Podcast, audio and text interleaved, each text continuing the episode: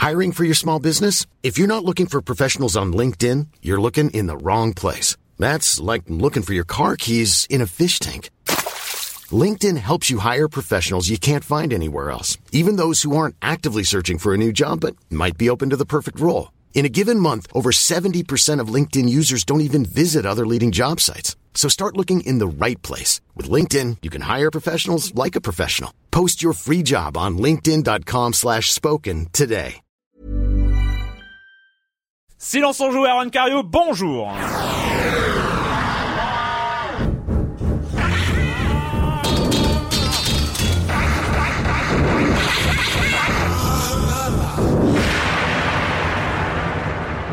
Au programme cette semaine, on va parler de Silent Hill Downpour, de Kid Icarus Uprising sur 3DS et de Yesterday, le dernier point and click venu de chez Pendulo, le studio espagnol bien connu pour ses point and click d'ailleurs, et Runaway euh, en particulier, et puis euh, les rubriques habituelles, Monsieur Fall, la minute culturelle de Comme des Comme, enfin vous connaissez le programme, et je commence en accueillant non pas deux, non pas trois, non pas quatre, mais un chroniqueur, un de mes chroniqueurs Ah ouais. favoris, Patrick Helio de, euh, de Eurogamer.fr et hitphone.fr. Bonjour. Patrick. Bonjour Arwan. Ah oui, bah on fait ça en tête à tête. Ah ben, on on, est est comme pas, ça. on est pas mal tous les deux. Hein. Exactement. Non, non, ça, ça le fait. Euh, Voilà, ils sont en vacances, ils sont surchargés les deux autres. euh, Donc euh, voilà. On leur On va- passe le bonjour tout de même, Non, hein, s'ils nous leur- écoutent. Voilà, on leur passe le bonjour. C'est pas si ils nous écoutent. Parce quand qu'ils nous écoutent. Voilà, ils nous écoutent, bordel. C'est clair. Euh, donc bah euh, voilà. on- Ah bah donc c'est open bar, hein, donc C'est open vais. bar, Alors, allez, j'ai- euh, 25 news, euh,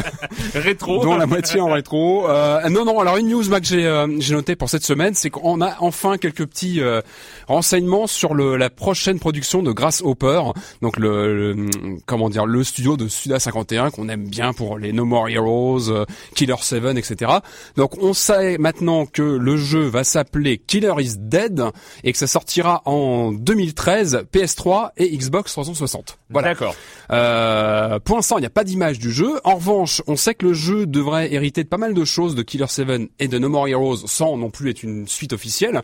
On sait déjà qu'il y aura des, des combats au sabre. Hein voilà, donc ça c'est C'est une grande un, un jeu de Suda 51 avec des combats au sabre. C'est un truc, mais c'est moi. Ça, euh, heureusement donc, que j'étais assis. Hein. combat à l'arme blanche. En revanche, on a déjà des infos sur le pitch. Non, on n'a pas de capture de d'écran pour le moment. Ça devrait pas tarder à mon avis.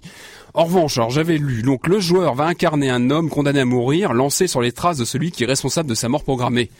Évidemment, hein, pour un fan de comment il s'appelle Statham, l'acteur Statham, ça peut te Oui, t'évoquer haute, un- haute tension. en Exactement, français. exactement, Crank, le fameux haute tension. Ouais. Alors on, on verra, hein, on n'est peut-être pas du tout dans le même dans la même lignée, mais en tout cas voilà, on a déjà quelques éléments. De toute façon, au niveau Euh, graphique, si on suit la patte de Suda 51, ce Et sera ouais. du beau cel shading euh, comme il faut. Bien sûr, et Ouais. puis bah, c'est toujours des jeux super innovants. Enfin moi je sais que je suis un gros gros fan. hein. Les No More Heroes et Killer 7, c'est voilà, c'est toujours à la fois expérimental et en même temps euh, intéressant au niveau Ouais. gameplay. Donc euh, on attend ça impatiemment et je pense qu'on en saura plus au moins à l'E3, voire peut-être avant.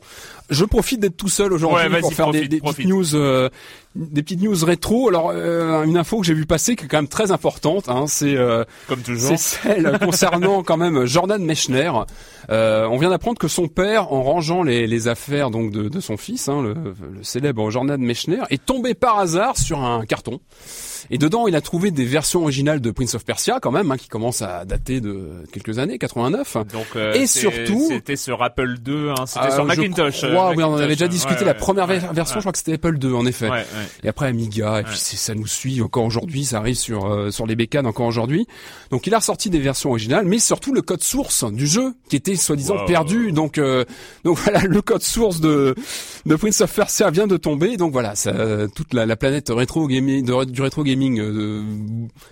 est en branle-bas de combat, parce qu'on se demande ce que ça va, ce que ça va donner. Euh, la question, c'est que visiblement, ça a été retrouvé sur des disquettes 5 pouces euh, 25, hein, je crois. 5 pouces écart, ouais. 5 pouces un quart, donc pour la, pour le, l'Apple II pour de Souvenez-vous, l'époque. euh, Et- souvenez-vous les disquettes souples, hein, pour Ouais, ceux qui qui n'ont pas connu. Et, euh, évidemment, et la grande question pour ceux qui ont connu ces, ces disquettes-là, c'était la question de la fiabilité. Elles étaient pas Ah, super ouais. résistantes, c'était un peu du carton. Ouais. Et la question, ça va être de savoir comment les, euh, est-ce que les données sont toujours intactes, comment les récupérer. Alors, euh, plus garanties. Hein. Ouais, elles sont plus garanties parce que sur du clair. 5 pouces 1 quart, je pense que tu dois avoir euh, maximum 5 ans de 5 ans de Bah, je pense, ouais. c'est ça le problème, c'est de Ouais. retrouver ça. Espérons, on va suivre ça de près, euh, mais visiblement, voilà, ça serait dommage de, de perdre les infos alors qu'un tel trésor a été euh, été euh, retrouvé. Ensuite, j'avais une, autre- Allez, c'est la fête. une autre news, oui, qui va qui va faire peut-être larmoyer certains ou qui va en agacer d'autres, qui concerne un peu un hypothétique retour de Spy versus Spy. Alors, Rappelez-vous Spy versus Spy. Euh, Ra- non, Rappelle-nous. ah bah, Rappelle-nous. c'est un jeu qui avait fait les, les- qui avait fait le- les, les beaux jours de l'Amstrad et du Commodore. C'était un, un titre où on avait deux espions qui se qui se battaient. C'était des personnages qui étaient issus du journal Mad. Je sais pas si vous vous rappelez du journal, Ouais, du fameux sûr, journal. Euh, et en fait, c'était voilà deux espions qui se foutaient euh, sur la figure sur deux écrans divisés. Alors à l'époque, sur, sur des ordinateurs 8 bits, c'était plutôt euh, innovant comme euh, comme principe. Et le voilà le, le but du jeu, c'était d'écraser absolument l'autre euh, espion à, à tout prix, hein, en lui posant des, des seaux pleins d'eau devant une au-dessus d'une porte, etc. Et, euh, et là, des rumeurs font état d'un éventuel retour. euh, donc de, de la série Spice vs Spy, peut-être sur machine iOS. Voilà, ça c'est D'accord. l'affaire à suivre. Après c'est vrai que le gameplay, il est euh, voilà, il faut faut se remettre dans le dans les dans les jeux de l'époque. Je pense qu'il a il a pris un petit coup de vieux, mais euh, mais il y a un principe plutôt marrant. Je pense que ça peut être jouable en ligne, etc. Il y a il y a une base. Après, il faudra voir comment comment ça se comment ça se, se, se vérifie. Euh, voilà, je crois que j'ai fait le tour de, de Ça fait le tour. vu. Déjà, non mais moi j'étais Ah bah pour, si, euh, j'avais aussi une rue. Je, sais pas si ça a été confirmé d'un d'un prochain euh, Leisure Suite Larry qui serait le le prochain mais je crois qu'on en a projet, déjà parlé. euh, euh, qui serait sous le format du euh, du paiement entre enfin financé par les joueurs en fait. Ce serait le prochain projet projet qui serait euh, eh, J'ai un, comme un doute que ça puisse lever 3 millions de dollars. ah, ça, ça, ouais, bah, quand même euh, Leisure Suite Larry quand même il y a des fans. hein. Ouais, mais alors il y a eu des épisodes récents. Hein, Oui. Il y a eu des épisodes récents. Oui, mais qui tout pas petit peu qui n'était pas présidé par Al Lowy, le, le, Ah, le créateur original. Et visiblement, lui serait euh, serait sur le coup cette fois. Ah, c'est va plutôt rassurant. Tu veux dire qu'il va nous faire une vidéo euh, comme quoi euh, les éditeurs, euh, les, les éditeurs mondiaux euh, ne financent pas les jeux ambitieux. euh, et euh, voilà, je vais vous Pourquoi proposer un Leisure Suit Larry old school. Ouais, je suis pas, je suis pas convaincu. En tout cas, si Mais ça revient, il faut revenir aux bases, au point and click à l'ancienne. C'est là où c'était euh, le meilleur dans la série. Voilà. Non Alors le com des com de la semaine, de pas de la semaine dernière, d'il y a 15 jours, parce qu'on était en, enfin j'étais en vacances, hein, voilà, je le dis, c'est un peu ma faute. hein. Euh, donc euh, c'était concernant euh, principalement Mass Effect 3, et on commence avec Coméon qui dit pas un mot sur la fin du jeu, elle ne vous a pas choqué le moins du monde par son incohérence, on comptait rusher, emballer en deux minutes, allez vous faire voir, on n'a pas le temps de faire un truc potable, donc on vous balance un truc minable en pensant que le reste du jeu excellent qu'on par ailleurs euh, compensera. Avec une, un jeu avec une fin nulle peut être un bon jeu comme Rage, mais quand on fait un triptyque qui se base sur euh, l'histoire, l'univers et les personnages, euh, foirer une fin comme ça semble être le sujet à aborder. En plus, étant donné la polémique actuelle qui ne concerne pas que quelques fans rageux, loin de là, c'est vraiment qu'il y a un problème Non. Il semble qu'il aurait été possible, ne serait-ce que de l'aborder quelques minutes tout en, en, évitant le moindre spoiler. Alors c'est vrai qu'on se posait la, question est-ce qu'on parle de la fin? Alors euh, ouais, et, parler de cette fin sans, euh, le moindre spoiler, c'était un peu un problème. Alors euh, vu que ça fait deux semaines et que ceux qui euh, sont sur Mass Effect 3 l'ont fini, hein, forcément, on peut parler un petit peu de la fin. Alors elle pose un petit peu problème. En, en fait grosso modo ce qui pose problème pour ceux qui euh, ne l'ont pas fini et sans spoiler c'est que on nous promet alors c'est vrai qu'on a des choix à faire dans le 1 dans le 2 dans le 3 et si on a euh, on a gardé ces sauvegardes les choix restent vraiment euh, enfin notamment sur les équipiers qu'on a sauvés sur ceux qu'on sur ceux qui sont morts etc euh, restent d'un épisode à l'autre. Euh, et puis il y a des choix moraux notamment dans le 3 enfin est-ce qu'on est-ce qu'on est pragmatique euh, sympa euh, et tout ça? Et euh, on se rend compte à la fin que bah finalement euh, quoi qu'on ait fait euh, ça change euh, principalement la couleur d'une explosion hein. pour le reste euh, pour le reste Ouais. c'est un peu un peu vague après euh, moi j'ai cette impression euh, oui alors il, alors on sait que que BioWare a promis hein, de, de de proposer euh, une fin étendue en tout cas Ça c'est confirmé chose- alors qu'il y, y aura une nouvelle fin. Euh, en tout cas ils travaillent alors est-ce que c'est une nouvelle fin? Est-ce que c'est un épilogue? Est-ce que c'est euh, Mass Effect 3.5. euh, voilà, est-ce que c'est on, on, on, on sait pas encore sous, sous quelle forme et euh, alors moi je, bizarrement elle m'a pas tant déçu que ça. Alors c'est vrai qu'il y a en fait il y a un choix multiple assez ridicule hein. on a grosso modo trois choix de, fin qui arrive un peu comme un cheveu sur la soupe, genre choix A, choix B, choix C, choisis là où tu vas et, et je te montrerai telle ou telle fin. c'est vrai que je, ça, c'est un petit peu peut-être ridicule. En même temps, voilà, le, le finish. Euh, en termes euh, en termes scénaristiques, on va dire, moi ne m'a pas euh, choqué tant que ça. Bon, c'est pas un truc brillant, absolument inoubliable, mais bon, voilà, c'est une fin d'une trilogie et je pense justement que c'est cet aspect triptyque. Donc, il faut compter, voilà, pour finir les trois Mass Effect, on va dire entre 90 90 à 120 heures de jeu. je un pense bon que quand même. je pense que de toute façon on est déçu. Enfin, de toute façon c'est terminé. Enfin, c'est c'est il y a, y a une trilogie, la trilogie Shepard en tout cas de, de Mass Effect qui est terminée et je pense que ce c'était c'était difficile de, de de pas de pas décevoir. Enfin voilà, il y a une il y a une déception dans le fait que ça se finisse. Après voilà, je la mhm. trouve pas bon, elle est euh, elle est pas euh, elle est peut-être un petit peu bâclée, un petit peu rapide, mais euh, bon pas pas aussi ridicule que pouvaient me le faire craindre les réactions sur internet en tout cas. toujours sur Mass Effect, Alan San qui dit concernant Mass Effect 3, il y a beaucoup de personnes qui commencent à, à le décrire à cause de sa fin. Euh, peut-être euh, qu'elle n'est pas terrible, mais je trouve dommage de résumer cette série à sa fin. Car si on devait résumer chaque série ou jeu à sa fin, Battlestar Galactica ne serait pas terrible, alors que la série est géniale jusqu'aux 4 ou 5 derniers épisodes.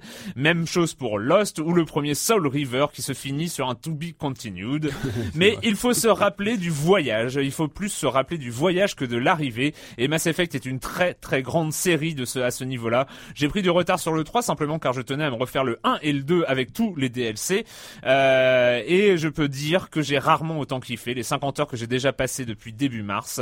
Euh, le fait que les actes des précédents volets ont une grosse importance sur la suite me pousse à mettre Mass Effect dans le top 1 des séries euh, RPG. Mhm. Donc c'est une bonne question l'idée du, du, voyage qui est peut-être plus important que le final. Moi ça a été toujours ouais c'est une bonne une bonne question. Mais je sais pas moi je, je suis notamment amateur même si la fin jette toujours une ombre sur le souvenir du voyage mais quand même. Ouais mais moi je moi je, je me souviens quand je quand j'ai beaucoup lu de, de polar, de, de mhm. euh, français, euh, notamment des Jean-Bernard Pouy ou des, des, choses comme ça. Euh, en fait, les fins étaient et tout le temps sont tout le temps foireuses quoi. Et mais par contre les livres les livres ouais, tu les, tu les lis avec plaisir ouais, voilà, bien moi, j'ai pas j'ai pas un attachement comme ça à la fin euh, comme ça. Euh, juste alors une remarque de Stonga 9 euh, qui dit euh, j'en suis à une vingtaine d'heures sur Mass Effect 3 malgré cela je m'ennuie. En gros ça se résume à mission secondaire mission secondaire mission principale avec entre chaque mission sa séquence de dialogue pour activer ou euh, activer pour débloquer mission secondaire et ou principale. Quand Call of Duty Modern Warfare est abordé vous fustigez son aspect couloir. Dans Mass Effect 3 c'est aussi la grande kermesse du tir au pigeon.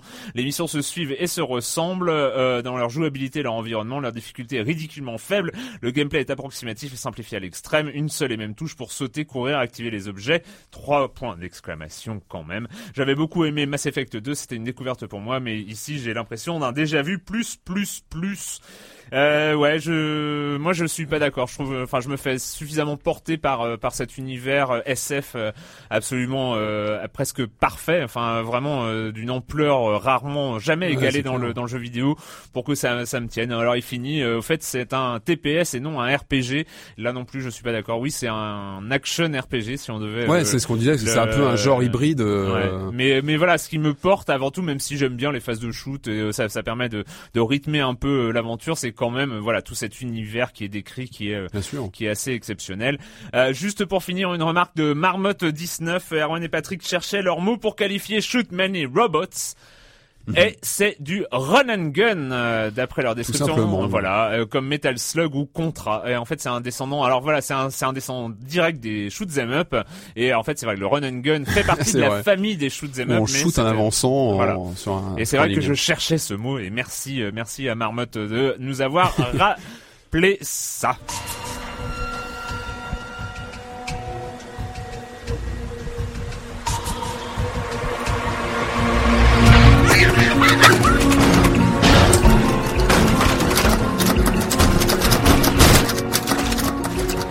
And graduate is something that Atlas Wilson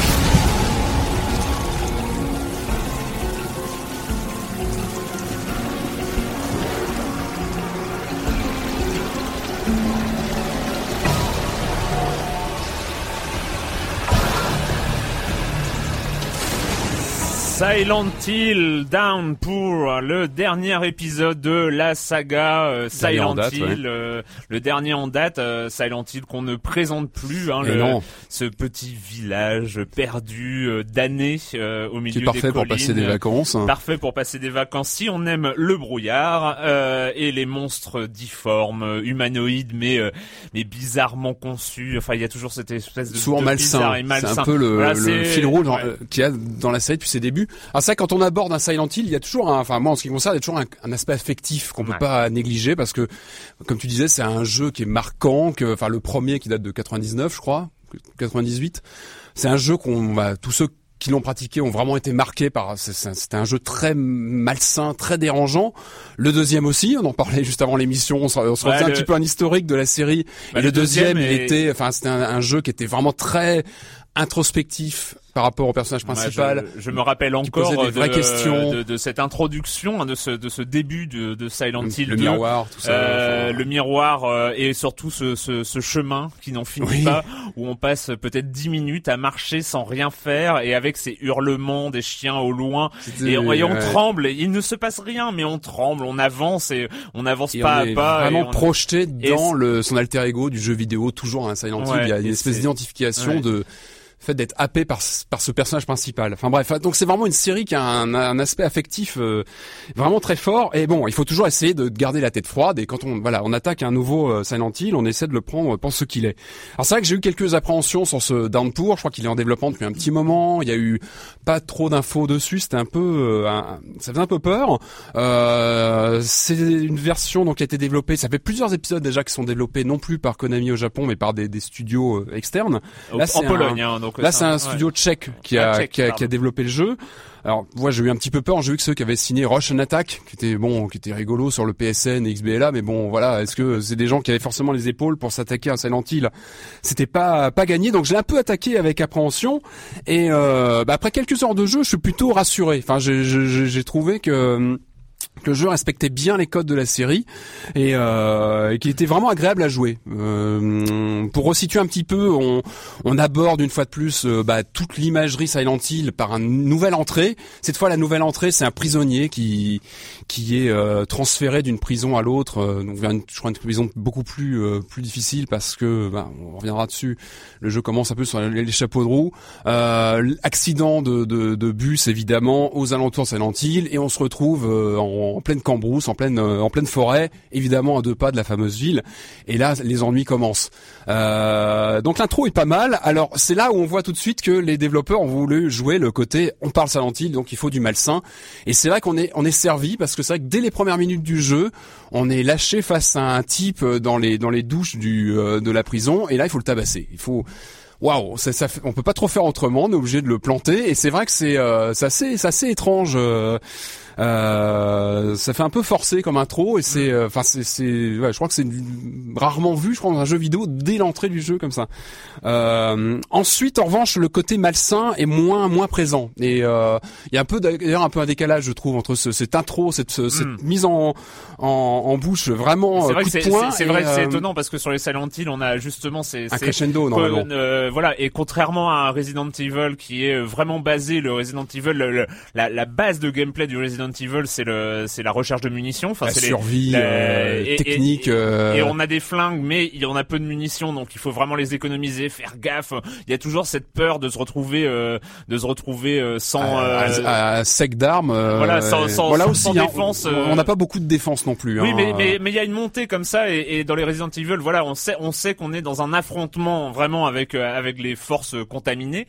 Et, et dans Silent Hill, ah bah, généralement, beaucoup plus subtil. On est, dans dans la montée en puissance, le, la lenteur. Hein, parce la lenteur, c'est, le, le, crescendo. c'est vrai que euh, commencer sur une scène comme ça, un petit peu violente, bon. Bah, mais en même temps, ça fonctionne. J'ai envie de dire que tout de suite, le jeu te te bah, te prend un peu par surprise parce que mm. j'avais rien lu dessus. Je voulais vraiment le découvrir à Silent Hill. Ça se découvre comme ça, euh, et c'est assez surprenant. C'est vrai que ça ça fout un ça fout un peu un coup de poing. Et puis après, on commence l'aventure.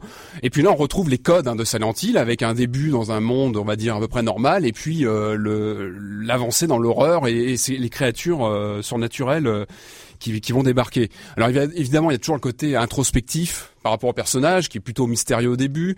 Euh, on va peu à peu mieux le connaître. Euh, donc là, on remplit. On sent que dans ce jeu, il y a voilà, il y a, un, il y a une envie de remplir le cahier des charges de la série Silent Hill. Donc ça va par ce personnage un petit peu, euh, un petit peu énigmatique qu'on va apprendre à connaître. Il y a aussi ces passages dans le dans le monde, euh, je sais pas comment expliquer le monde de, de maléfique qui envahit d'un seul coup le, les niveaux. Euh, ça c'est pareil, c'est un aspect redondant dans, dans tous les jeux Silent Hill, même dans le film hein, qui avait été fait. On avait aussi cet aspect-là. Euh, en revanche, je trouve pas que ce soit là où il se démarque le mieux. Enfin, J'ai même retrouvé que le jeu perdait un petit peu de son intensité à ces moments-là parce que c'est souvent dans ce passage dans le monde maléfique qu'on se retrouve avec les, des scènes de course un peu euh, tirées directement de Shattered Memories, qui est un très bon volet sur Wii qu'on avait, dont on avait parlé ici il y a quelques temps, où il fallait courir comme ça poursuivi par des monstres. Et on a un peu des reprises de ce principe euh, dans le passage dans le monde maléfique. Euh, moi, j'ai un peu eu l'impression que c'était des passages expédiés dans le jeu. Euh, bon, il fallait remplir ce cahier des charges, de passer dans le monde maléfique, mais c'est pas là où le jeu gagne forcément le plus en, dans son ambiance.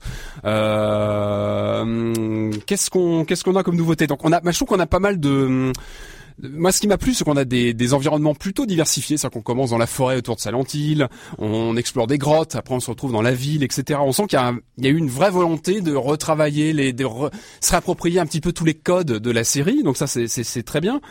Euh... Et un des, un des, éléments importants dans la série aussi, c'est les, les, personnages secondaires, les, les, les, ces gens étranges qu'on croise, on en croise, qui nous mais parlent des choses euh, par par ellipse, par euh, enfin voilà, qui, qui dessinent un décor général euh, de, de l'épisode dans lequel on est, euh, par, on en par croise, des ellipses, par des indices. On croise des gens tordus qui bah, qui sont un peu perdus comme nous. C'est souvent ça aussi, c'est Hill. Ce sont des, des gens seuls qui se croisent dans un espèce de brouillard perdu dans le dans le mal de Silent Hill. On en croise, mais on a aussi une nouvelle chose dans celui-là. On a des quêtes secondaires par exemple qui sont apparus et ça c'est nouveau par rapport à la série. On a pas mal de clins d'œil, hein, je le disais. Donc il y a ces courses un peu, ces courses poursuites à la Shattered Memories qui sont pas forcément très intéressantes niveau gameplay, mais qui qui vont évoquer des bons souvenirs. Il y a des petits clins d'œil aussi euh, parfois dans la bande originale qui est plutôt très bien même je trouve et qui a eu le, le bon goût. C'est signé Daniel Licht, je crois que je et qui a eu le bon goût de ne pas essayer de, de singer la bande originale mythique de ah, Silent Hill 1, 2, euh, qui, voilà, Qui, qui, on peut pas y toucher et qui a eu le bon goût de dire on part sur autre chose, sur des, des ambiances beaucoup plus euh, comment dire euh, plus planantes, plus euh, mm. mais qui marche très bien. Enfin, je trouvais qu'il y avait un très bon accompagnement sonore. Euh, en revanche, donc en dehors de cette page d'intro, euh, cette scène d'intro qui est assez assez dérangeante, je trouve qu'il n'y a pas vraiment ce sentiment de malaise qu'on a normalement dans la Silent Hill. Où on se dit qu'est-ce qu'on fout là? Ces monstres me font peur aussi parce que je ne comprends pas qui ils sont vraiment. On l'a pas trop. Est-ce qu'on a peur? Pas vraiment non plus. On a plus une tension. Je trouve qu'on a plus une tension euh, de, de, de jeu, c'est-à-dire qu'on a des ennemis parfois un peu un peu chiants à dégommer. Donc là, on a plus une tension de gameplay, mm. une tension par rapport aux armes qui s'abîment, aux munitions qui sont super euh, super limitées. C'est plus une tension de, de gameplay, j'ai envie de dire, plutôt mm. qu'une une une tension d'ambiance comme on a pu l'avoir sur les sur les premiers. Euh, les combats sont plutôt brouillons, ça c'est quelque chose qu'on avait déjà, je crois, dans le précédent, qui était Homecoming. Euh, bon, ça on s'y fait, c'est pas c'est pas injouable, mais c'est un peu dommage. Donc les, les on a un petit peu de mal à, à s'en dépatouiller parfois, même si ça fait aussi quelque part euh, intervenir cette tension dont je parlais à l'instant. Ça fait aussi partie de l'expérience Silent Hill. Euh, et puis on a aussi des, des vraies carences euh, techniques, malheureusement. Je trouve qu'il y a des lags assez impressionnants, ça rame. Euh, moi, j'étais obligé d'installer sur le disque dur de la Xbox pour euh, pour empêcher, enfin pour ralentir en tout cas les lags. Et c'est un peu dommage que le jeu soit pas plus optimisé. Ça va peut-être se faire euh, avec un patch, mais c'est dommage qu'il y a vraiment des, des, des, moments où le jeu a, a, du mal à suivre. Sinon, au niveau réalisation, je trouve graphiquement, il s'en tire pas mal. On a vraiment différentes ambiances. on a des monstres plutôt glauques. Enfin, il y a, voilà, on retrouve un bestiaire, même s'il n'est pas forcément aussi dérangeant que ce, encore une fois, que les Silent Hill 1 et 2, qui sont, voilà, qui sont intouchables. Même le 3, hein, même le, même, le 3 aussi. hein, Ça, ça, ce sont vraiment des, des gens emblématiques. Donc voilà, j'ai envie de dire, c'est un peu une déclinaison de, de l'univers Silent Hill qui, qui, qui ne réinvente pas la série, loin de là, mais qui qui fait, qui, qui soigne un maximum, qui essaie de rester euh, fidèle au, bah, aux fondamentaux et qui, qui, qui, qui, est plutôt sympa à jouer. Enfin moi je me suis vraiment, euh, j'ai trouvé, j'ai plongé dedans. Je me suis... le, le, seul truc qui est un peu un peu euh, regrettable hein, quand quand on t'écoute, euh, c'est mhm. c'est qu'on se dit finalement c'est pas le nouveau Silent Hill. Ouais, là c'est toujours la... ce, qui, manque c'est qu'on a l'impression comme Homecoming exactement, avec Shattered Memory, celui-là Homecoming, on a l'impression que on- n'ose pas encore, on n'ose Ah, pas encore, se cherche. c'est- on n'ose pas encore sortir le le suis Silent d'accord. Hill, le nouveau numéro de Silent Homecoming, Hill. pareil, j'attendais un nouveau Silent Hill, bah c'était pas ça, là non plus. En revanche, ce qui est intéressant, c'est qu'on sent effectivement que la licence se cherche parce qu'il y a des studios différents qui travaillent Mm, dessus, et chacun ouvre un peu des portes. Et je trouve que ce qui est intéressant, c'est qu'on a l'impression que chacun explore à sa façon et apporte aussi des nouvelles choses. Euh, et je pense que pour l'avenir de la série, c'est plutôt bon signe. Je pense Mais, que on est- mais et- il, faut, et- il faut vraiment, il faut vraiment euh, peut-être se, se recentrer, faire Ouais. faire un gros effort pour Sur la- sur le sortir côté- le, le vrai Silent, nouveau Silent Hill euh, mémorable, euh, avec surtout l'ambiance Ouais, ouais. c'est peut-être ce qui manque là même si le jeu bon euh, il a des petits défauts techniques mais qu'on dépasse parce que euh, il y a y a du fond il y a du gameplay il y a du il y a, y a y a de quoi faire dans ce jeu il est assez long il y a des quêtes secondaires Mm. etc il est vraiment pas euh, il y a de quoi faire Il est pas Mais- honteux, mais, c'est pas. euh, c'est- voilà, c'est encore difficile de retrouver l'ambiance et euh, peut-être dans le prochain. Mais en tout cas, voilà, je trouve qu'il respecte les codes et moi j'ai joué avec plaisir avec. Et ça, c'est voilà, c'était pas pas gagné. Et je trouve en tout cas meilleur que le, le Homecoming. Et, D'accord. euh, je le rapproche plutôt de, de Shattered Memories. Donc moi, je le mets dans les bons Silent Hill en ce qui me concerne. Euh, Silent Hill Downpour euh, 360 PS3 C'est ça. et euh, et puis voilà. Je Voilà, pense que oui, c'est voilà. on a fait le tour. Les deux bécanes sur lesquelles. On a fait le tour et euh, cette fois-ci rien à voir, on change complètement d'ambiance pour le coup. Look at the size of that squadron! Medusa certainly is ambitious. Aren't you worried at all?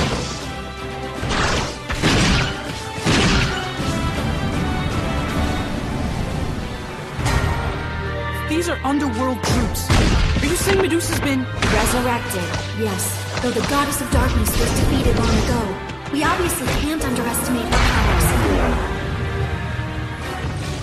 Kid Icarus Uprising sur 3DS, euh, on s'en souvient, on s'en souvient euh, quand Nintendo a annoncé sa console, c'était le titre phare, le titre de présentation de la 3DS. Regardez, regardez cette console, il va y avoir Kid Icarus. Alors moi j'avoue que j'avais été un petit peu, c'est peut-être un manque de culture personnelle, mais alors euh, Kid Icarus, moi ça m'a, euh, ça me disait trop rien. euh, Ah bah et il était dans les archives Nintendo. Ah bah oui oui, c'est je NES hein. euh, NES et Game Boy. et Game Boy années après, ouais. surtout euh, et, et voilà bon moi Kid Icarus ne me disait rien mais ceci dit j'attendais avec euh, un petit peu d'impatience ce Kid Icarus Uprising notamment parce que c'était voilà c'était le un des jeux vitrines euh, de de la 3DS qui sort quand même un an après C'est clair, alors qu'on a pu euh, déjà le, le palper quelques fois au cours de présentation, etc. C'est un jeu qu'on avait déjà eu en main et, et qui était plutôt prometteur, c'est clair.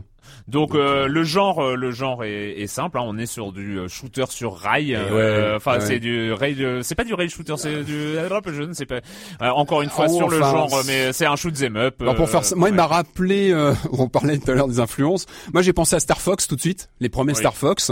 J'ai pensé à Sin and Punishment, hein, qui était sur- ressorti sur Wii il y a quelques temps, qui est voilà un petit peu dans la même euh, mouvance avec un personnage qu'on doit bouger sur l'écran en même temps et, et tirer. Et tu me, on parlait aussi de Panzer Dragoon évidemment. Panzer Dragoon, scènes. mais euh, on est on est en dehors du système de lock. Hein. Ouais, on est vraiment pas plus les dans le- ennemis, on tire on tire Plus vraiment. dans la mise en scène, dans certains effets de mise en scène, de boss, etc. Alors, euh, Kid Icarus, euh, de son prénom Pete, euh, Pete euh, qui est euh, sous les conseils de sa déesse, euh, va combattre euh, son son arc némésis euh, Médusa euh, et tous les monstres et boss et divers boss qui se traînent sur son chemin pour arriver à la battre. Là, je vous fais le voilà le pitch. Hein. Euh, Il est là, C'est ça, à, à peu ouais, près. hein. euh, en, gros, en gros, c'est ça. Et à, chaque fois, donc euh, un niveau, on est sur du très classique, on va dire sur les niveaux, euh, c'est-à-dire euh, à un niveau, où on va combattre plusieurs ennemis. Ça se joue en trois parties. Euh, un niveau en vol, euh, ensuite on passe à terre avec un Mhm. gameplay un tout petit peu différent, Ouais. notamment avec du corps à corps. Ouais. Et euh, et puis enfin le combat de boss, De boss, hein, très- traditionnel. très, très classique. Euh, et puis voilà, on enchaîne comme ça les chapitres. Et il y en a beaucoup, beaucoup. Et euh, et je n'ai pas le nombre exact, mais je sais que Ah, je sais plus combien il y en a, on, mais- on, met du temps à en voir, à en voir le bout en tout cas. Et, et voilà. Alors, Alors, toi, Patrick, c'est Bah, ce qui, ce qui tue évidemment. Enfin, moi, je l'avais déjà aperçu, comme je disais tout à l'heure, donc j'ai pas eu la même claque forcément que certains autres pourront l'avoir, mais ce qui frappe tout de suite, c'est le graphisme, c'est la réalisation. Je trouve que le jeu, il a une pêche, euh, il a une pêche vraiment, vraiment impressionnante. euh, Euh, c'est fluide, c'est enfin je trouve que c'est super beau, c'est nerveux, euh, c'est très coloré, c'est euh, ça lag pas contrairement à d'autres jeux. Euh, Il y a l'effet 3D est vraiment vraiment bien géré. Je trouve qu'il y a vraiment des effets de, de saisissement de certains ennemis, euh, un peu comme un Space Harrier 3D à l'époque, euh, qui arrive sur l'écran comme ça. Enfin vraiment ça marche bien. C'est un jeu qui fait son effet au niveau technique. Je trouve que c'est une belle démo. C'est peut-être même peut-être le plus beau jeu de la 3DS. On parlait Ah, du Resident oui, Evil l'autre ouais, jour qui était qui était très joli aussi. Enfin moi c'est une console qui continue à me surprendre. Je trouve que euh, plus les, les mois passent et euh, enfin alors, elle, on elle fait on- montre aussi de On, on sait que c'est le genre hein, qui, qui, qui permet ça, hein, parce que c'est vrai qu'à partir du moment où le trajet est précalculé, précalculé entre guillemets, euh, on, on peut avoir des effets graphiques euh, relativement impressionnants. Et c'est vrai que vrai que sur là- une là-dessus, et, et comme tu le disais, et sur ce qui est affiché à l'écran, et la manière dont c'est réalisé avec les virevoltages du effets de caméra, euh, les effets de caméra, plus qu'on voit la rarement 3D, sur justement, qu'on voit rarement sur une console portable. Moi, j'ai eu souvent l'impression d'être sur une console de salon avec euh, un, un gun ou enfin c'est je trouve que c'est assez impressionnant à ce niveau-là, au niveau de la réalisation, c'est euh, c'est impressionnant. Alors euh, après euh, c'est un jeu alors pour euh, pour passer on va on va passer en revue quand même ces, ces indéniables qualités parce que c'est quand Mhm. même un, un, un jeu très impressionnant.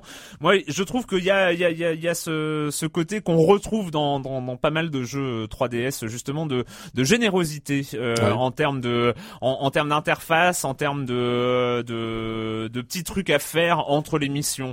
Alors là Mhm. c'est un, un un spectacle hein. Ouais, c'est un spectacle vraiment, euh, entre chaque mission, c'est utiliser les bonus qu'on a récupérés pour en, euh, pour les dépenser, pour en avoir d'autres, euh, acheter des armes avec les cœurs qu'on a récupérés, fusionner les armes. Alors là, c'est magique Ouais, comme ouais. tout et c'est c'est assez simple, c'est-à-dire on, on fusionne les armes deux par deux et puis euh, ça crée une nouvelle arme plus forte, moins forte. Enfin, on sait pas très très bien les caractéristiques de cette nouvelle arme, mais en tout cas, on il y a, dans, dans le menu, euh, etc. On C'est vrai que doit, c'est, euh, euh, on doit euh, pour chaque arme, on peut, euh, on peut organiser des bonus euh, qui sont une sorte de pas de Tetris mais de puzzle où il faut euh, optimiser chaque don qui a une forme et, et les mettre sur une grille pour que ça dépasse pas Ouais. euh, la, la, la, la grille. Et, et franchement, il y a, y a bien foutu, ouais. On sent plein a de. Enfin, moi, c'est un, c'est un truc, ça m'a, euh, ça m'a sidéré. J'ai presque passé autant de temps en dehors des missions euh, que à l'intérieur. Il y a des phases de tutoriel euh, ouais, à qui chaque sont, fois. qui sont très euh, simples, qui sont très qui simples, sont pas envahissantes. Très, très bien foutues. Euh, Il y a plein de clins d'œil rétro aussi, enfin qui touchent aussi la fibre. euh, Enfin, il y a plein de clins d'œil aux anciens, enfin aux anciens Ouais. jeux, qui dit Carus. Il y a plein de remarques aussi sur euh, l'univers du jeu, sur. euh, Enfin, il y a une espèce de décalage un peu second degré qui est super bienvenu, je trouve. euh, Oui, parce que ça cause. hein. un peu. Oui, ça cause. Ah, on beaucoup. dirait pas hein, comme ça sur un jeu de shoot où on tire sur les ennemis. Ça cause. Ça Alors cause ça, c'est presque. Après, je sais que. Après, on n'est pas obligé de suivre. Enfin, à la limite, quand on est en pleine, en pleine mission. Alors ça cause en anglais. Alors on est. alors pour ceux qui sont pas anglophones, de toute façon c'est pas, c'est simple, ils auront pas le choix. sous-titré. Ouais, sous-titré. Alors ça, je ne comprends même pas. C'est-à-dire que ça ne sert à rien. C'est-à-dire euh, euh, si on regarde le sous-titrage, on a perdu. hein. ouais, c'est un petit peu compliqué. Euh, mais bon, on n'est pas obligé, c'est vrai, de faire non, attention. c'est pas mais, euh, indispensable. C'est Enfin, pas, bon. c'est pas indispensable. Les, éléments scénaristiques, on va dire que bon, c'est pas non plus le plus. C'est pas le- voilà, C'est pas le Mass Effect 3. c'est pas le cœur euh, on, est- on, on est, on en est loin. Euh, c'est, il y a une tension. C'est, euh, c'est un jeu. C'est, une jeu a- c'est un jeu d'arcade. C'est un jeu d'arcade. C'est un jeu de scoring. Euh, Avec ce- cette gestion de la difficulté qui est plutôt bien gérée, qui que est je mettrais complètement, dans les euh, bonus entre les missions. Ça, c'est vrai que c'est absolument génial. le degré de d'intensité du jeu en fait. Voilà, qui se, que qui, euh, qui- qui se mesure en- entre 1 et 10, le, le, le Et qui niveau normal. conseille, je crois, le joueur en fonction de, de, de ses performances. Voilà, hein, euh, le, niveau descend, normal au auquel on, auquel on commence avec la première mission, c'est le niveau 2 et euh, on peut euh, en dépensant des cœurs. hein. mais euh, alors évidemment, si on joue au niveau 9, eh ben on va gagner plus, mais le, le niveau va être très difficile. Et en fait, ça se ça se règle au dixième, au dixième de points, donc euh, 3,2. Oh putain, j'ai fait un niveau en 3,2. Je vais tenter 3,7.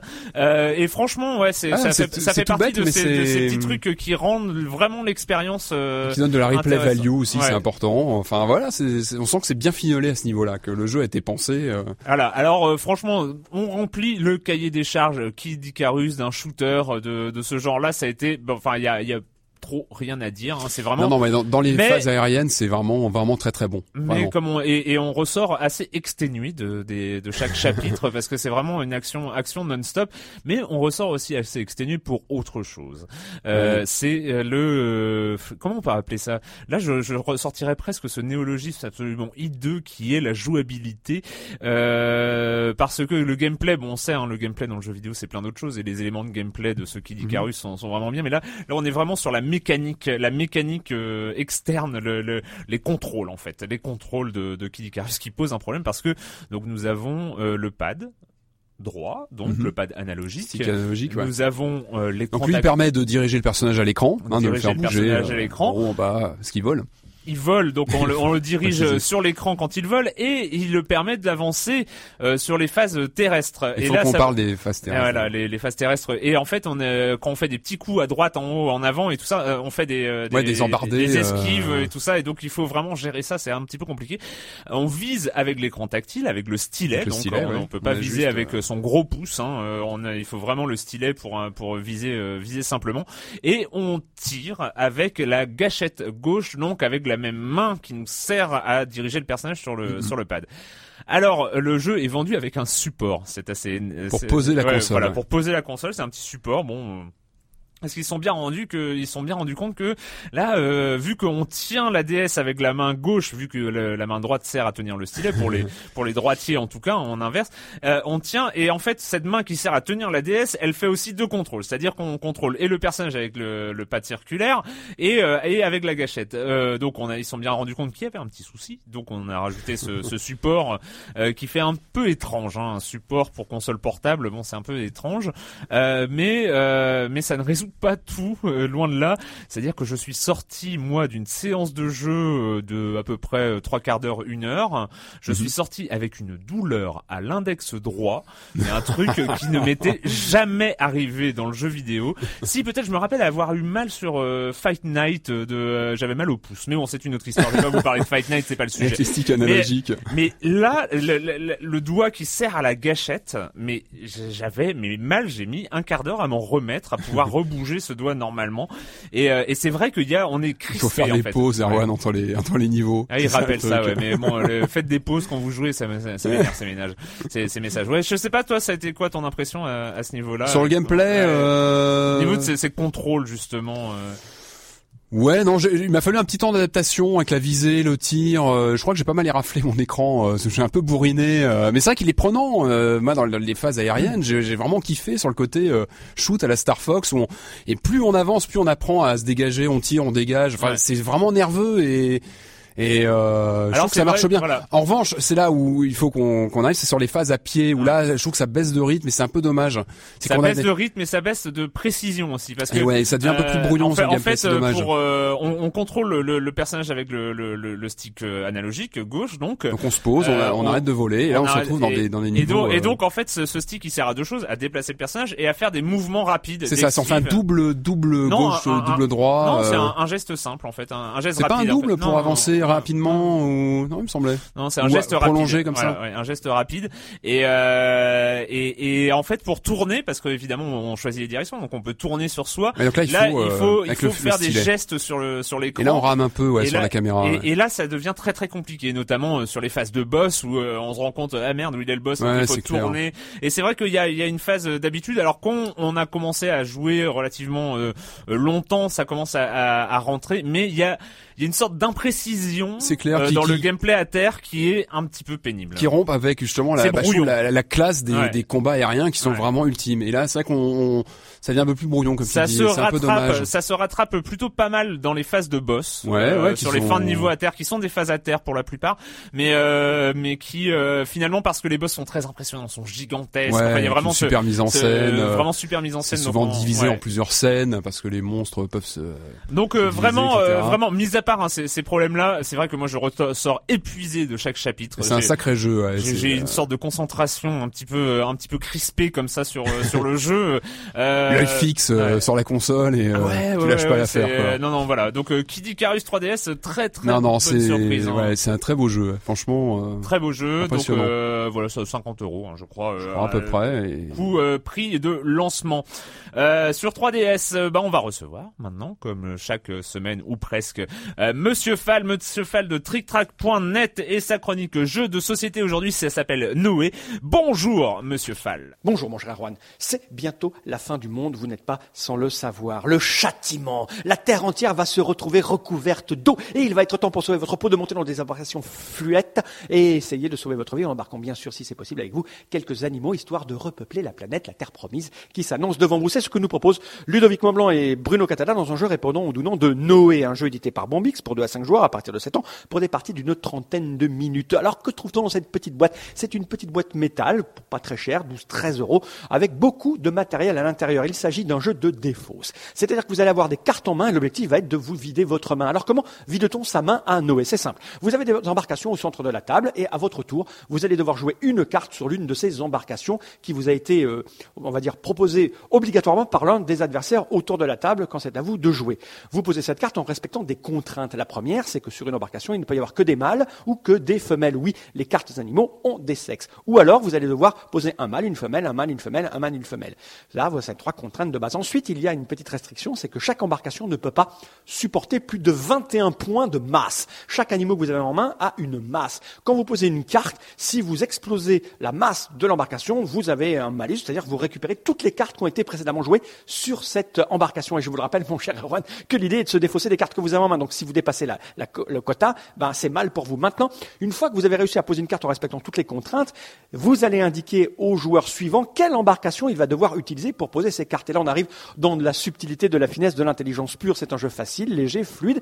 On peut jouer comme ça à l'emporte-pièce, n'importe comment, en réfléchissant pas, ou alors, ou alors en réfléchissant à fond. Et là, il y a du contrôle, il y a de l'opportunisme, et c'est un vrai petit bonheur pour pas très cher. Je vous rappelle le nom du jeu. C'est Noé, un jeu de Bruno Cattal et Ludovic Montblanc. C'est illustré magnifiquement par Xavier Colette. C'est un jeu édité par Bombix. Pour 2 à 5 joueurs à partir de 7 ans, pour des parties d'une trentaine de minutes. C'est fin, c'est frais, c'est subtil. Si vous aimez un petit peu les jeux casse-tête avec de l'enfournage dedans, c'est fait pour vous. Sinon, passez votre chemin. Et moi, cher euh, je vous dis à la semaine prochaine. Sauvez vos âmes.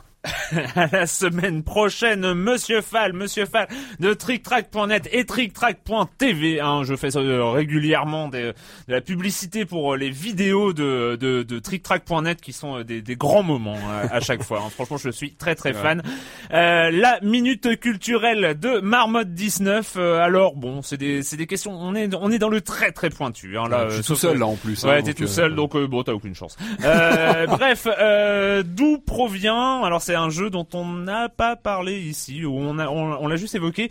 D'où provient le nom VVVVVV qui est un, un jeu, un jeu assez. Attends, c'est le nom d'un jeu, c'est oui, ça oui, c'est le nom d'un jeu. VVV? VVVVVV. J'en sais rien. Bah oui, oui, non, je, je, je m'en doute, hein, je m'en doute, Patrick. Euh, VVVVVV raconte l'histoire d'un équipage de voyageurs du temps séparés suite à une interférence dimensionnelle touchant leur vaisseau. Et les membres de cet équipage sont Viridiane, Violette, Victoria, Vermilion, Vitillari et Verdigris. Euh, pour chacun, euh, capitaine, docteur, docteur, officier, professeur et chef. Euh, En fait, tu t'es dit que j'étais tout seul aujourd'hui, que j'allais tomber dans un, dans un coupe-gorge euh, minutes culturelles. Co- Comment te dire Infaisable. Mais oui, mais c'est pas grave, c'est pas grave, tu vois. C'est des, des questions minutes culturelles. euh, Là, c'est pas gênant si tu sais pas, tu vois. Non. Hein, tu tu vois. Allez, pas suivante. Euh, on a entendu parler récemment de Robert Anthony Salvatore, euh, qui est en, en tant que scénariste du jeu Les Royaumes d'Amalur Reckoning, hein, dont nous avons parlé Hmm. ici même. C'est ça. Pourtant, ce n'est pas la première fois que son nom est associé à un jeu vidéo. Cela été déjà le cas avec Baldur's Gate 1 et 2. Sous quelle forme a-t-il participé à ces jeux? Euh, je sais pas, ma consultant par exemple ou. Eh bien, en fait, il a créé des personnages, des personnages secondaires, notamment euh, dans Baldur's Gate 1 et 2. Et son personnage le plus célèbre, c'est Drist d'Ourden, un elfe noir euh, qui figure dans les deux jeux. Dans le premier, Drist avait besoin d'aide. Dans Baldur's Gate 2, si notre alignement n'était pas mauvais, Drist de- propose à- de nous accompagner dans la crypte de Bodhi. Et détail amusant, détail amusant quand même dans le jeu, mais c'est c'est- Baldur's Gate, on se rappelle, était, était, était blindé de petits détails Ouais, comme ça. Si l'on décidait de nommer son héros principal Drist, euh, au début du jeu, la rencontre avec le vrai Drist tournait au pugilat, celui-ci nous traitant d'imposteur. Ah oui. C'était assez assez marrant. Et enfin, euh, question sur un jeu récent, mais je ne sais pas si tu as eu le temps d'y jouer depuis euh, depuis le temps. C'est Journey. Journey. Donc Mhm. Journey fait clairement deux clins d'œil au sein de son aventure à d'autres jeux. Quels sont-ils et sous quelle forme cela se produit? Est-ce que tu l'aurais su, toi? Oui. Pardon, mais j'aurais su. Et c'est pour pour le coup, euh, c'est simple parce que c'est les deux précédents jeux. Ah bah de Flower, alors The Flower Game Company et Flow. et Flower et Flow, effectivement.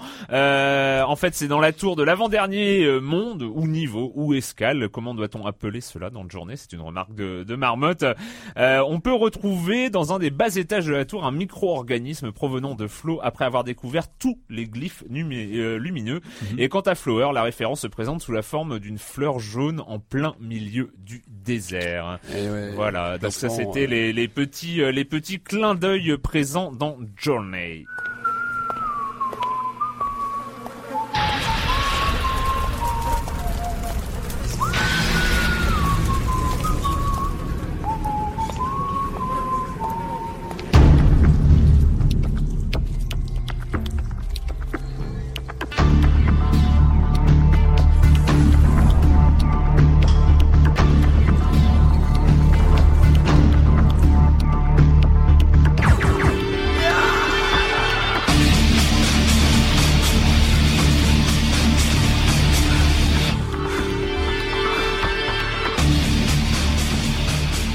Yesterday, Yesterday, Yesterday de Pendulo Studio, euh, édité par Focus. Euh, Pendulo Studio, ben on, on connaît, hein, c'est un peu euh, avec Telltale les euh, les gardiens du genre point and gardien, ouais, click. c'est euh, eux qui euh, font euh, qui euh, font survivre la grande tradition du jeu Runaway vidéo. ouais, en 2000, ouais, ça a été euh, Runaway, oui, un c'était, sursaut du- du jeu d'aventure, c'est ces jeux d'aventure plein, plein, plein de références euh, cinématographiques euh, notamment. Euh, euh, vraiment. Alors après, voilà, Runaway 2, Runaway 3 étaient moins, moins, moins convaincants, beaucoup moins convaincants. ce que tu nous avais dit ici même, hein, je Ouais, crois, sur le dernier Runaway ouais, ou C'était, euh, Runaway. sur euh, Et The sur le Next Big dernier. Thing, euh, ouais, c'est ça. The Ouais. Next Big Thing, donc c'était leur dernier titre, hein, qui euh, moi m'avait, j'a- j'y avais joué, mais j'avais décroché au bout d'un moment. Je sais pas, quelque chose qui passait pas, une, une histoire un peu complexe, un, un truc qui euh, qui était pas hyper intéressant. Enfin, je je sais pas, j'étais pas. Il y, y avait un C'était un truc. peu, un peu trop facile peut-être. Ouais, je, il y avait un truc qui était qui était pas passé. Et euh, oui, il y avait trois Runaway, c'est ça, oui, de Runaway 3 euh, qui m'avait pas convaincu non plus et euh, le 2 euh, le 2 moyen. Euh, bref, euh, quand j'ai vu euh, débarquer. En, en même temps, en même temps les jeux pendulo, les, les jeux pendulo, bah on est souvent tenté. Enfin moi je suis toujours tenté Ah de les ouais. lancer. Parce qu'il y a ce design très euh, Bah, des- dessin animé euh, un BD, peu ré- euh, BD enfin qui qui est Ils très ont un style très agréable, particulier, ouais, très très agréable. Enfin voilà il y a un design euh, un design des personnages vraiment euh, euh, vraiment sympa. Et, euh, et et du coup je suis toujours tout le temps tenté Mhm. de au moins lancer le jeu pour voir à, à quoi ça ressemble. Euh, Yesterday, donc Yesterday qu'on nous présente comme un thriller, euh, un peu un thriller paranormal. Alors hein, déjà, ça- c'est une rupture hein, par rapport à leur précédent jeu. Enfin, ils avaient pas trop donné en ce style de. Non, ils avaient de pas scénar, trop, euh, enfin, voilà, c'était on, on restait euh, en fait les, les, plutôt, les euh, précédents, il y avait le côté enquête certes, un petit peu réaliste certes, mais sous Mais tout- plutôt avec avec, avec un on, on restait dans le genre loufoque Ouais, ça, qui, très, faisait le barré, voilà, c'est- ça qui faisait aussi leur signature. un peu à la LucasArts. Euh, là, on sort du côté loufoque hein, très très clairement, c'est-à-dire qu'on est très euh, euh, sérieux, enfin sérieux plutôt entre noir, quoi. voilà, plutôt euh, noir, euh, ouais. euh. Euh, sauf qu'on n'a pas totalement perdu le côté loufoque. Alors, c'est très compliqué, euh, c'est très compliqué de parler, en tout cas du scénario hein, de, de Yesterday, parce que ça part en vrille, mais à un point rarement égalé. Alors, le désavantage, si on peut parler de désavantage, c'est que le scénario perd en euh, en crédibilité, on va dire. C'est quoi un le peu. pitch d'ailleurs en Alors mots, le, euh, le, le pitch en, en, en deux mots, c'est euh, c'est- alors on- on- l'introduction du jeu. On, Une enquête, c'est ça on, de... on joue euh, en fait l'introduction du jeu. On joue euh, deux euh, deux bénévoles d'une association d'aide au SDF euh, qui euh, vont euh, dans un métro à la recherche ben, d'un SDF qui vit là parce qu'il y a euh, des des disparitions, y a des, des disparitions étranges et donc ça c'est la, la grande phase d'intro. Je vous passe les détails. Euh, et ensuite en fait on joue un homme amnésique en fait qui vient de, de perdre la mémoire suite a priori à un suicide au mercure. Donc il aurait bu du mercure et, euh, et donc il aurait on l'aurait sauvé in extremis mais il a perdu la mémoire. Il ne sait pas qui il est et il retrouve le mec qui l'a embauché. A priori il était sur une enquête sur un culte euh, un culte euh, un peu satanique euh, du du 13e 14e siècle. Ah oui, donc c'est beaucoup Euh, plus dur que leur, leur précédent jeu, quoi. On n'est pas du tout dans les mêmes... Ah non, non, non, euh, pas ouais. du tout. Et euh, donc en fait, euh, bah son, son, le mec qu'il avait embauché, euh, euh, Henry White, euh, lui dit euh, bah, que retourne à Paris parce que il est, il est- c'est là où il, il a été retrouvé. Essaye d'enquêter, de continuer Mhm. ton enquête et d'essayer de trouver les circonstances de ton suicide parce que c'est quand même très étrange tout ça. Et, euh, et alors voilà, le, le scénario part euh, complètement en vrille. Mais dans le dans, dans, dans, dans- très très loin, très, Ouais, très loin. ouais. Mais donc ça, ça peut, ça peut gêner, mais en même temps, l'avantage, c'est qu'on va de surprise en surprise. C'est-à-dire qu'on ne sait tellement pas où le scénario va que euh, à chaque fois il y a des nouveaux, euh, des nouveaux éléments Ouais. qui arrivent et on est là un peu et les yeux écarquillés. Non, mais ils ont pas fait ça. Enfin, c'est c'est complètement Et hallucinant. tu l'as fini, visiblement, Ouais, ouais, donc je- euh, c'est plutôt bon signe. Je l'ai que- fini. Alors voilà, euh, c'était, c'est- ça faisait longtemps que j'ai, depuis Runaway 2, hein, que j'avais pas fini un, un, un jeu pendulo. Mhm. Et, euh, et, et franchement, là, je l'ai fini sans aucun problème. J'ai fini. Alors, c'est aussi parce que il y a un, un- peut-être un petit problème, on va dire, si on, si on veut.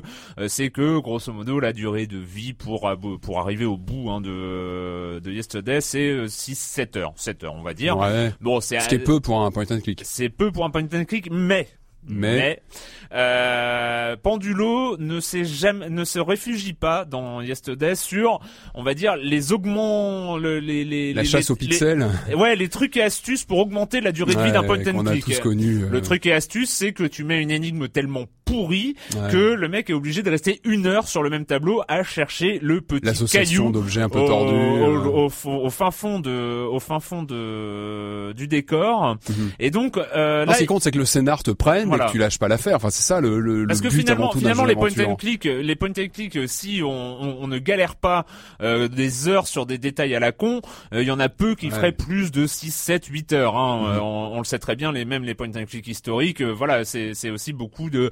Non, mais t'as souvent, ouais. euh, Alors là, parce que barrés, pourquoi, pourquoi ils, ils perdent pas de temps? On a vraiment l'impression que c'est c'est c'est ramassé Yesterday. C'est vraiment une expérience assez intense parce qu'on, euh, euh, d'une part, euh, plusieurs choses. C'est des petits détails. Hein, c'est c'est des petits détails, mais quand un personnage va d'un endroit à un autre. Eh ben, il marche pas là lentement, tu sais, ou le, le truc où euh, finalement le, le truc qui te faisait hurler à la fin parce que tu vas d'un bout à un autre d'un décor, il faut 10 secondes, donc à chaque fois t'es t'es là. Là, le personnage commence à marcher dans la direction et apparaît à sa destination. Donc en fait, ça, ça va, ça va très rapidement. En fait, il y a des ellipses comme ça qui permettent d'accélérer vraiment le, Ça, le c'est un peu les standards du jeu d'aventure. Oui, Enfin, mais euh, mais quand même, c'est c'est bien. Après, dans la barre de dans la barre de menu, il y a deux euh, aides. Euh, Mhm. Une première aide qui est aussi un classique, euh, qui est quels sont les endroits cliquables, Les zones actives, euh, les, les zones actives. Donc en fait, on clique sur un- une petite euh, mire et là, hop, il y a des petits points qui se mettent à, à clignoter. euh, vers là, vers là, il y a un truc. Et, euh, et dernier point, c'est un système d'indices qui est très très bien pensé, qui est très simple, hein, très simple. C'est-à-dire que si on galère un petit peu, si on fait plusieurs combinaisons qui marchent pas, etc., on a une petite ampoule qui se remplit. Et dès qu'elle est pleine, et bah, si on décide, on clique et là, on a un petit texte, un petit indice. C'est pas la solution. c'est pas la euh, solution, c'est, petit- un petit euh, coup de pouce, quoi. Là, il, vous, il faudrait peut-être que vous récupériez des piles. Mhm. Voilà. Ou, euh, là, vous avez besoin. Peut-être, bonne, vous avez euh, peut-être besoin d'une corde, formule, euh, machin. Est-ce que vous avez été voir euh, Est-ce que vous avez été voir à tel endroit? Et donc là, tu sais que là, il te manque Ouais, quelque ouais, chose à cet endroit.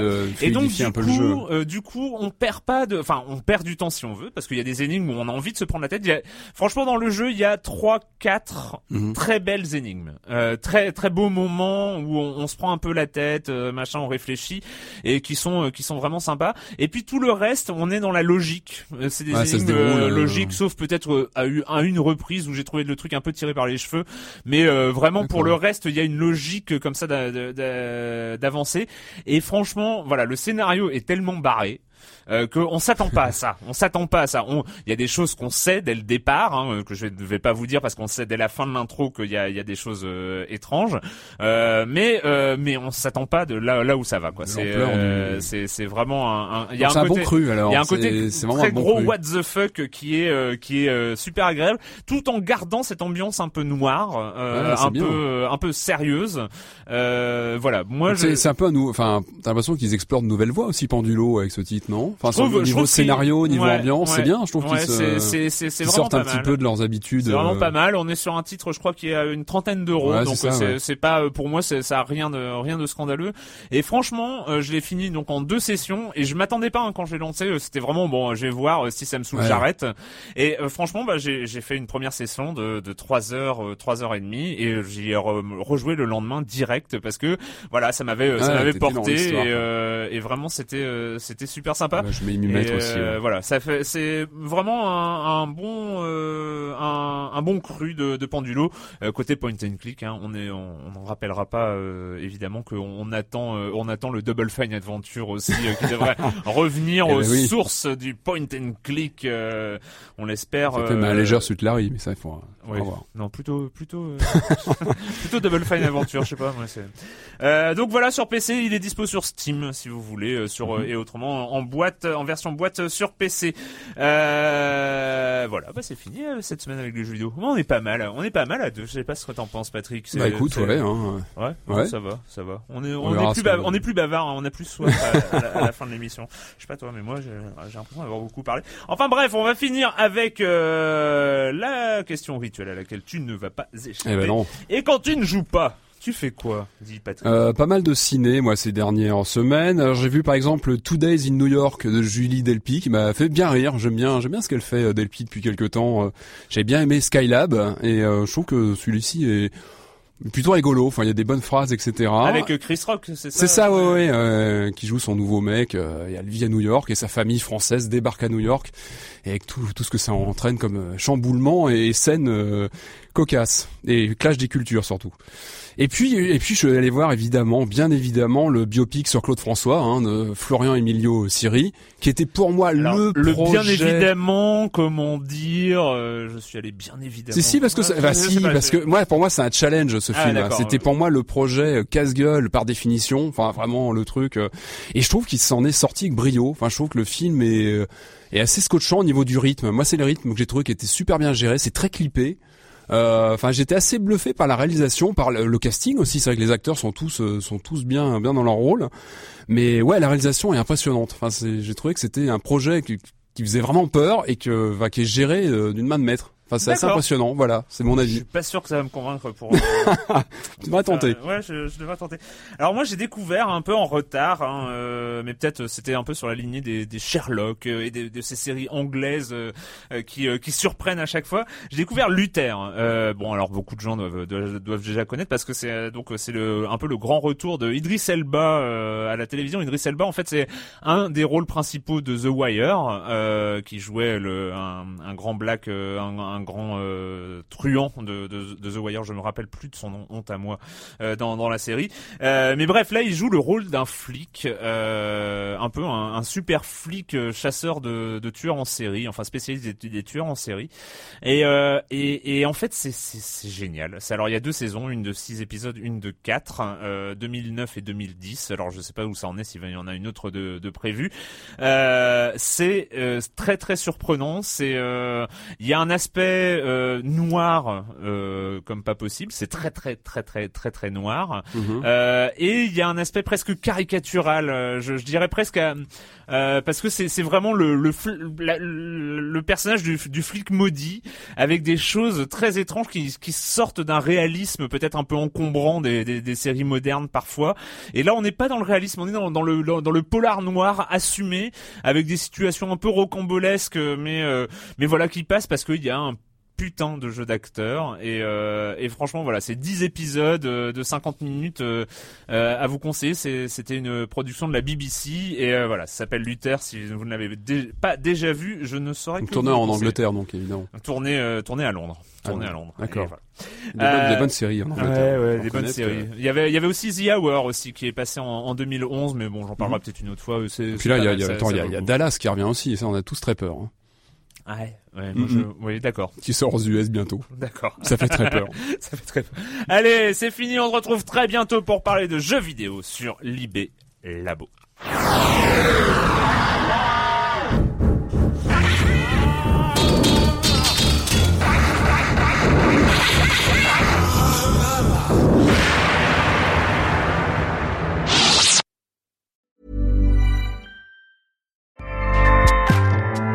ACAST powers the world's best podcasts. Here's a show that we recommend.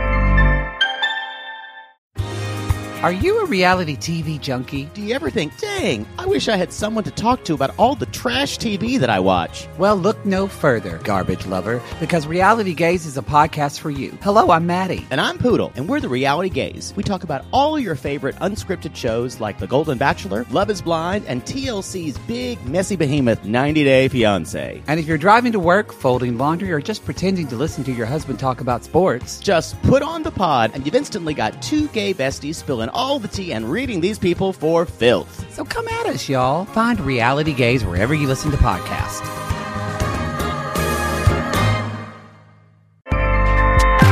ACAST helps creators launch, grow, and monetize their podcasts everywhere.